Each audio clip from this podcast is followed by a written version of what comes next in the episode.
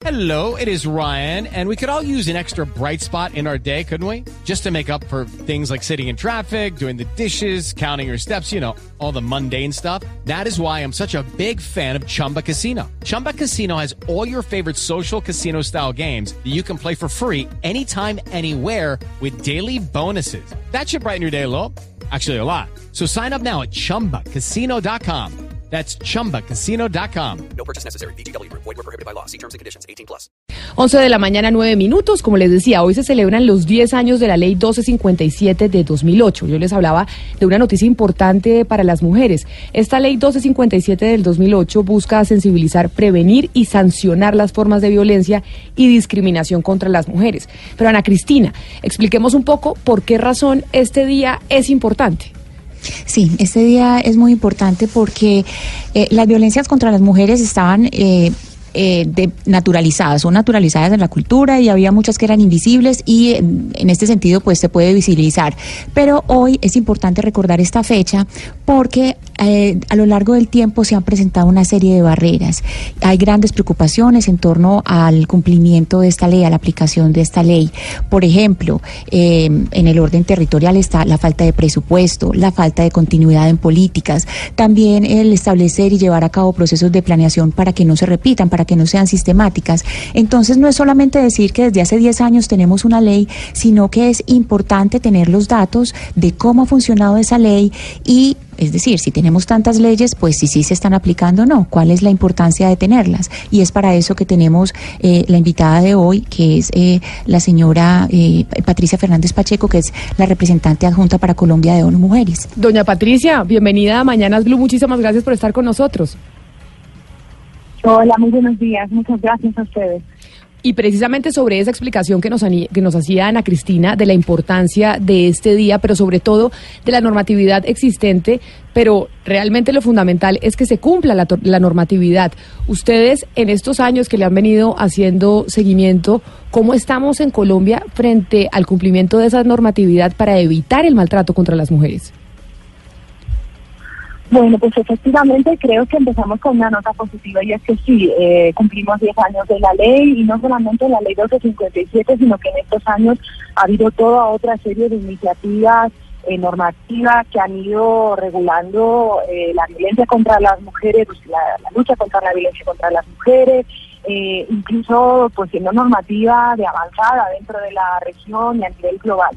Eh, tenemos, por ejemplo, la ley 1761 que tipifica por primera vez el delito de feminicidio y creo que esto refleja un reconocimiento cada vez mayor de que esto es un, es un fenómeno que hay que abordar, que es una violación de derechos humanos y que hay que darle una respuesta. Pero como ustedes estaban mencionando anteriormente, efectivamente el gran desafío sigue siendo la implementación de este marco normativo eh, de avanzada y, y tan eh, desarrollado eh, que que bueno responde esta, esta brecha en la implementación responde efectivamente a distintas cuestiones. Unas tienen que ver con insuficiente presupuestación que todavía sigue siendo una de las grandes barreras para implementar muchas de estas medidas eh, pero que también tiene que ver con esto que ustedes mencionaban, que es la tolerancia social hacia la violencia contra las mujeres y las niñas, la naturalización y a veces las propias resistencias de los servidores y servidoras públicos eh, para prestar la, los servicios o la atención, ya sea a nivel de salud o de acceso a la justicia que se requiere para, para las víctimas. Entonces, bueno, el balance es eh, todavía queda mucho trabajo por hacer y esta fecha pues también nos permite como reflexionar y llamar la atención sobre la importancia de seguir trabajando. Señora Fernández, eh, si uno mira las cifras se da cuenta que en las niñas está eh, como la población más vulnerable. Es decir, las niñas son eh, las que sufren más por esta eh, violencia en contra de las mujeres. La ley eh, 1257, ¿cómo se ha aplicado en los casos de las niñas? Precisamente hoy que hay una marcha eh, conmemorando el caso de Juliana Zamboní y pues que uno oye eh, permanentemente, es que es con mucha frecuencia que se oyen este, estas noticias de vulneración de los derechos de las, de las niñas en Colombia. Sí, efectivamente los datos son eh, escalofriantes, eh, creo que eso es lo que genera el rechazo y la indignación social. El impacto desproporcionado en las niñas es sobre todo en lo que es el delito de violencia sexual, en el cual las niñas entre 0 y 17 años son como cerca del 84% de los casos reportados, o sea, los casos que acceden a exámenes médicos legales Estamos hablando de los últimos 10 años, desde el inicio de la ley, pues tenemos como unos 183 mil exámenes médicos legales. Estamos hablando de un número enorme, entonces 8 de cada 10 víctimas de presunto delito sexual son niñas o adolescentes. Esto nos habla también de la vulnerabilidad en la que se encuentran eh, tanto las niñas como las adolescentes. Eh, sin embargo, hay que decir que en el tema de, homicidios o de feminicidios, eh, el impacto también en las mujeres suelen ser mujeres jóvenes, en la media de 32 años de edad, y en los últimos 10 años también en implementación de la ley se han registrado algo más de 12.000 casos que significan tres mujeres asesinadas al día en promedio. los datos son absolutamente eh, alarmantes. Eh, creo que nos hacen pues eso reflexionar como les decía antes sobre las barreras que impiden la aplicación de, la ley y, el, erradicar pues, este fenómeno de última a eso me quiero referir, me refiero a las estadísticas.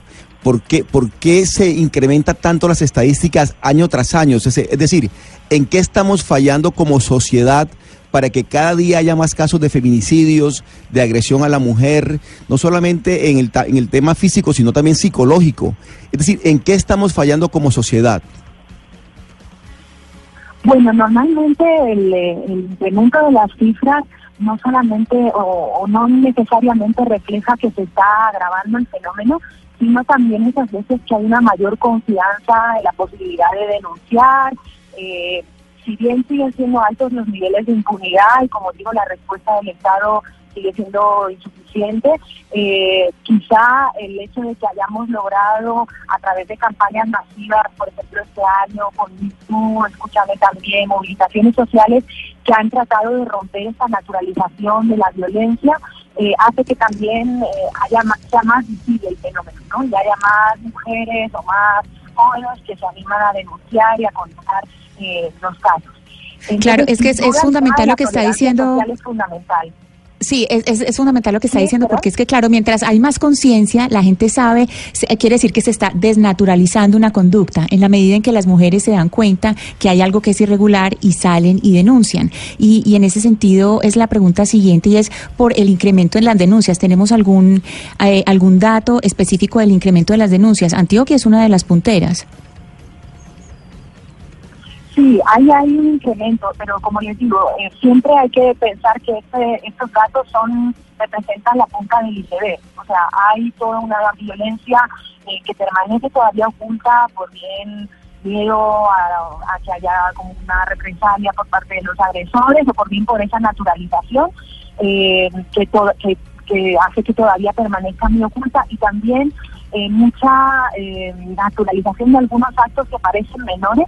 Ahora justo estábamos conversando sobre, por ejemplo, eh, algunos micro micromachismos que llamamos, ¿no? De, ejercicios de poder que empiezan siendo tan sutiles que, que quizá uno a uno no saltan las alarmas, pero que ya hemos visto que son parte de un continuum eh, que muchas veces conduce a, los homicidios, ¿no? Entonces, por ejemplo, estas pruebas de, amor de adolescentes, si, me quieres, entonces déjame ver en tu en tu WhatsApp cuáles son todos tus contactos eh, y empezar a administrar el dinero de, tu pareja, eh, los comentarios, o sea, son, son elementos muy sutiles que efectivamente quizá uno a uno eh, pues no a uno no le parecería que, es violencia, pero efectivamente son parte como de todas unas señales que es necesario reconocer.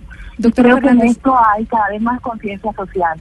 Sí, doctora Fernández, en el, en el caso de la justicia como tal y de la aplicación de la justicia, en estos 10 años de la ley, así como se han incrementado los casos porque se ha evidenciado más y la gente denuncia más y las mujeres denuncian más, ¿ha crecido también la respuesta por parte de la justicia o en estos 10 años eh, todo sigue igual referente al manejo que le da la justicia a estos casos? Bueno, sin lugar a duda ha habido esfuerzos importantes y todavía creemos que hay espacio para seguir fortaleciendo muchas de estas entidades, eh, sobre todo porque es una respuesta multisectorial la que se requiere a estos casos, no solamente la justicia, muchas veces las mujeres Eh, las niñas acceden en primer lugar a través del sistema de salud, porque es donde van eh, pues a una atención inmediata o a, o estos exámenes médicos forenses. Entonces es necesario que las rutas de referencia y contrarreferencia funcionen muy ágilmente. Eh, y- pero bueno, sin lugar a dudas, el- la respuesta y el acceso a la justicia es fundamental. Eh, ahí creemos que todavía hay un trabajo muy importante en lo que es la lucha contra la impunidad.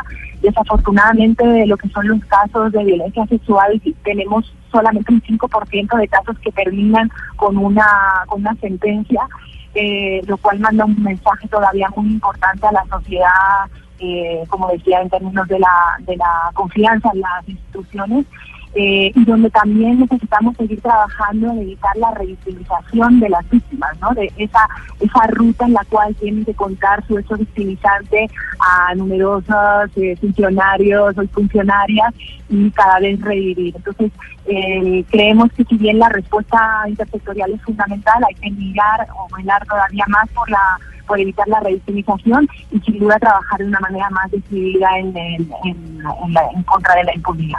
Patricia Fernández Pacheco, representante adjunta para Colombia de ONU Mujeres, muchas gracias por estar hoy con nosotros aquí en Mañana Blues Blue a propósito de la celebración de los 10 años de la ley 1257 del 2008. Feliz mañana. Muy bien, muchísimas gracias. Feliz mañana a ustedes.